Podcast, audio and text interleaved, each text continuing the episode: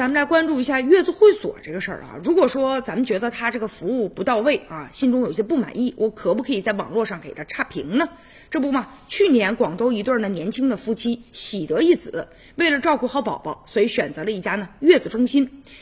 但是啊，花了几万块钱，不过呢，这宝宝得了肺炎了，夫妻俩就觉得说这月子中心呢照顾的不好，而且呢说这汤里面有虫子，存在不规范的现象，所以说在网上就给了差评了。内容呢大概就是说环境差、护理差、月子餐也比较差，花了几万大洋，原本呢想给啊妈妈宝宝一个呢专业的护理和照顾，但结果宝宝第十四天就得了肺炎了。认为对方在推卸责任啊，说他们管理不规范，而且还说护士犯了一些低级的错误，比如说呀，带口罩的时候没有包住鼻子啊等等，还有汤里有四只小虫子。对方呢也曾经回复过，说确实是我们这边不对，下次我们会好好注意的，真的很抱歉。于是呢，他在网上点评的时候还贴出了好多呀他们之间谈话的一些照片儿。